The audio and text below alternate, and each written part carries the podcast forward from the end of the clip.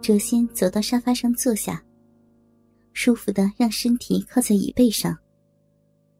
窃听器在我送给玉婷的对表里，原以为也可以监听到你的情况，不过呢，你好像没有放在身上的样子呀，所以了，也只有从玉婷那边听到一些了。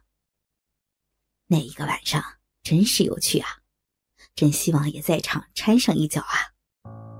当我知道你对程岩下手的时候，马上就猜到你想做什么了。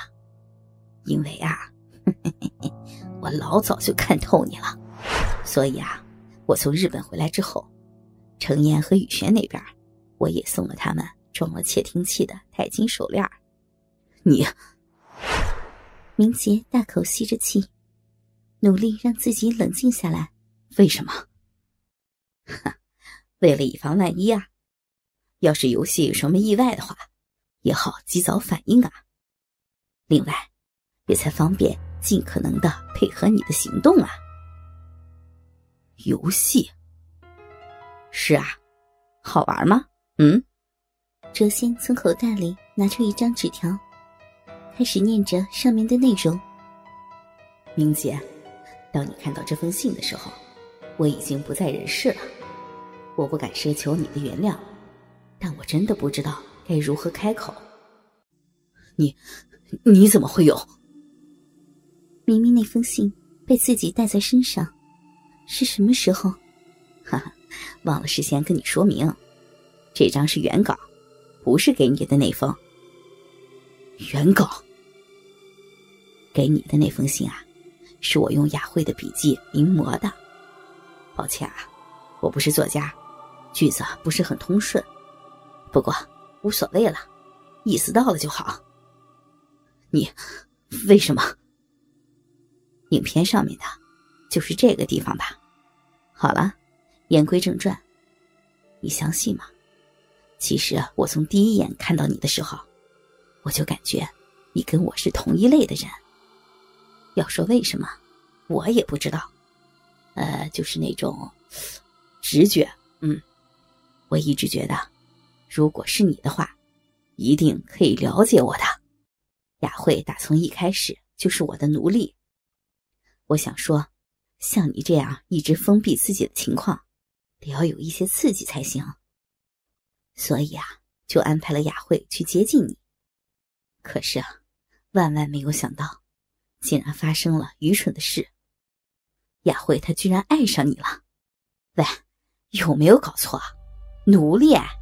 居然会爱上人，哼！虽然觉得很可笑，不过想想也没什么大不了的。奴隶我有的是啊，搞不好让你尝一尝虚假的爱情，得知真相之后的你，更容易醒悟过来，也说不定呢。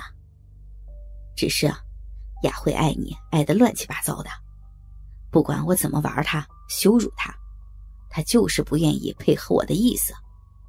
不过。我觉得这样也很有趣了。只是后来呢，雅慧就死了。哎，真的是浪费我的时间啊！偏偏事情就是那么的不巧。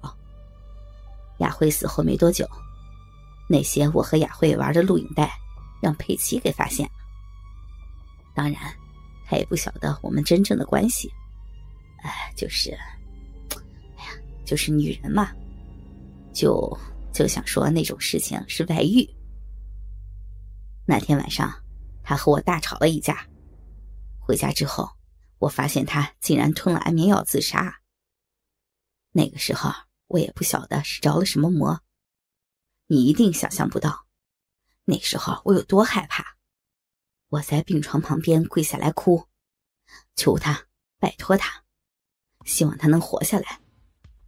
现在回想起来。还真是心有余悸呢。我坠入爱河了吗？一直被我看不起的爱情，竟然发生在我的身上。我自己也不明白。为了确认，我断绝了过去的关系，试着致力当一个好丈夫、好爸爸。到底我应该是要安于现状，就这样像一个正常人一样照顾我的家庭直到终老？我不晓得。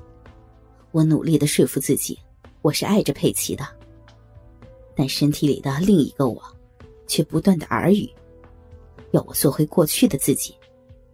尤其是雨轩，有好几次，我真的想要侵犯他。就这样，有一天，我突然灵感来了，不如来玩个游戏吧。我拜托律师事务所的朋友，别误会啊，他是个不错的家伙。我跟他解释说，这样做是要帮助你走出亡妻的阴霾，他就义不容辞的答应了。要是他知道信中的内容，肯定会气得跳脚的。至于那个 DNA 验证，其实是玉婷和你的。那个时候，雅慧很担心，我是觉得没有必要了。不过，他还是去做了匿名检测。没想到那么久以后。居然还能派得上用场呢！那雨婷她是我亲生女儿，没错啊，如假包换。我本来还想说，万一不成的话，就推说那是雅慧为了报复我撒的谎。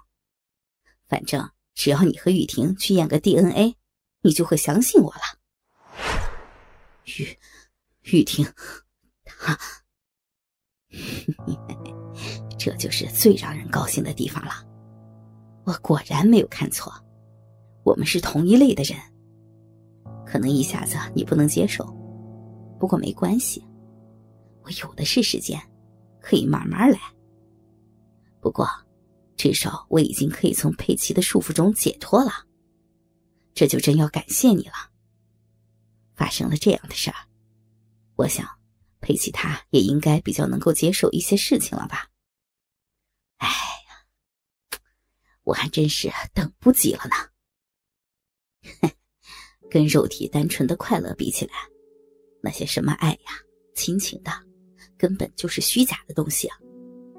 像我们这种融不进社会的人，只有你和我是可以分享一切的朋友。我不是就在茫茫人海中。一眼就看出你的本质了吧？这样的朋友，这个世界上恐怕再也找不到第二个了吧？怎么样啊？我们一起来玩吧，明姐。哲仙吐了吐舌头，哎，你可不要想逃跑啊！你做了侵犯自己女儿的事情，传出来的话，到哪里都不会被人看得起的。沉默的明杰。突然间抬起头来，露出坚决的神情。对了，我刚刚才想到，这边的摄影机还开着呢。明杰的声音越来越低，走到他设置摄影机的位置。后面的事情，让别人看到了，不太好。不久之后，郊外的别墅发生了熊熊大火。烈焰吞噬着矗立在黑暗中的怪物，以及不为人知的秘密。